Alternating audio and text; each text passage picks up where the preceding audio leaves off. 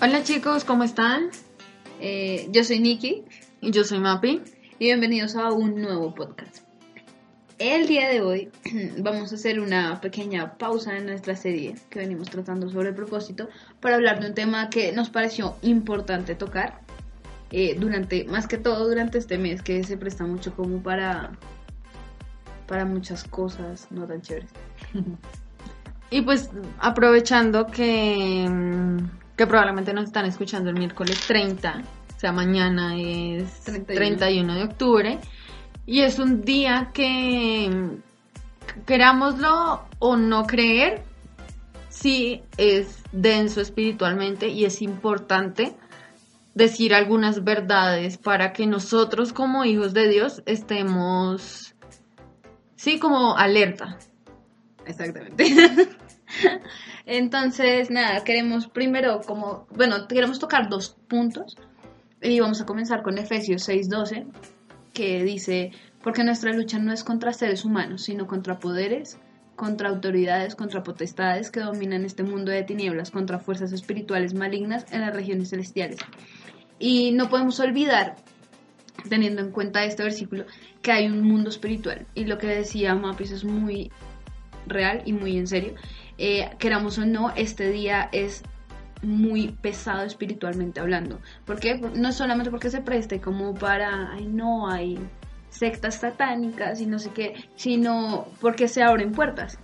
Eh, vemos en- desde, desde comienzos de mes, vemos en cine que empiezan a promocionar más las películas de terror, que son películas que abren puertas eh, al mundo espiritual y tenemos que tener en cuenta que hay un mundo espiritual moviéndose todo el tiempo, no solamente durante este mes, pero en este mes se intensifica más el movimiento espiritual difícil. Entonces tenemos que estar cubiertos y tenemos que, como dice el versículo, tener en cuenta que nuestra lucha no es contra, no, mi vecino que está viendo la película de terror, sino so- eh, viene en lo sobrenatural nuestra lucha. Y me acuerda mucho a un libro que puede que en, en parte sea como novela ficción, pero siempre tiene un poco, un poco, un poco mucho de verdad y es esta patente oscuridad, que es como un, creo que es una novela que abre, o sea, está catalogada como novela literaria, eh, que pero que abre mucho los ojos de no, no estar uno todo el tiempo psicoseado, de como, oh, Dios mío, hay cosas, hay demonios alrededor. Pero sí entender que si nosotros no tenemos la armadura puesta y si no estamos alerta, como nos dice primera de Pedro 5.8, que nos dice como manténganse alerta, que su enemigo el diablo ronda como león rugiente buscando a quien devorar. Si no tenemos eso claro, el enemigo puede venir a hacer fiestas y nosotros sin siquiera darnos cuenta. Y más en este mes, que era lo que nos decía ahorita Nikki, que este, este tema espiritual se comienza a mover un montón y más el día de mañana. Entonces tenemos que tener mucho cuidado y recordar que, como segundo punto que debemos tocar, recordar que tenemos poder. Y segunda de Timoteo 1.7 nos habla sobre eso, que dice, pues Dios no nos ha dado un espíritu de timidez, de timidez, sino de poder, de amor y dominio propio. Y hoy queremos enfocarnos más en esa palabra poder. Tenemos que recordar quiénes somos en Dios, somos hijos de Dios y tenemos que asumir esa, esa autoridad que Dios nos ha dado eh, para poder confrontar est- este día de mañana y decir como tengo el poder para decir, para empezar a orar y para empezar a ayunar por el día de mañana y, cubrirnos, no solamente yo, ay no, sí, el egoísta, sino cubrir a, nuestras familias y a nuestros amigos en oración de que realmente empecemos a lucharla y como decía Mapis, ponernos la, la armadura de verdad. Es clave lo que dice Nikki y es, tenemos esa autoridad para interceder. Porque nosotros como hijos de Dios se nos ha dado esa autoridad por, al- por un motivo. Y es importante hacerlo porque sabemos que en la oración hay poder. La oración es un arma muy, muy poderosa, perdón, poderosa que muchas veces subestimamos, muchas veces decimos como no, eh, pues es que mi emocional lloro, pero no tenemos en cuenta de toda la trascendencia que puede tener en un día tan movido espiritualmente como la oración de un hijo de Dios.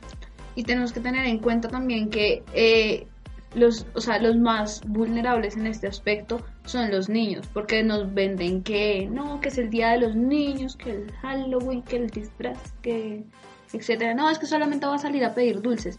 Toca tener igual cuidado, cubrámoslos espiritualmente, seamos eh, buenos, mm, buenos hijos de Dios, no sé cómo decirlo, pero buenos con los demás y, y oremos no solamente por, por nosotros, sino realmente para cubrir a las personas que, que amamos y, y a las personas que están a nuestro alrededor y a las personas que van a salir y todo eso.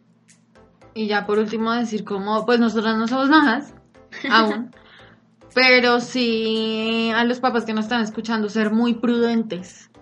Estar, o sea, voy a sonar como así, como esos policías que, que ponen en el noticiero, como aquí estamos con el coronel. Entonces que nos diga como papás, por favor, estén pendientes de sus hijos, no los suelten, mire, cómprele esa maletica esa que tiene correa, no sé, no importa, pero no dejen, no pierdan de vista a sus hijos.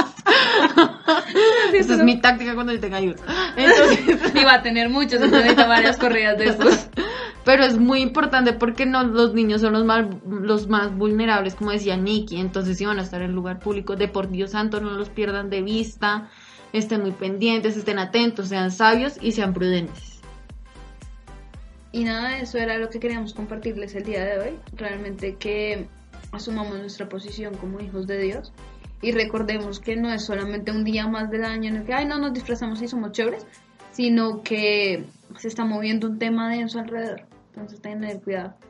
Eh, nada, los amamos y esperamos que esta semana la pasen bien. Bye. Bye.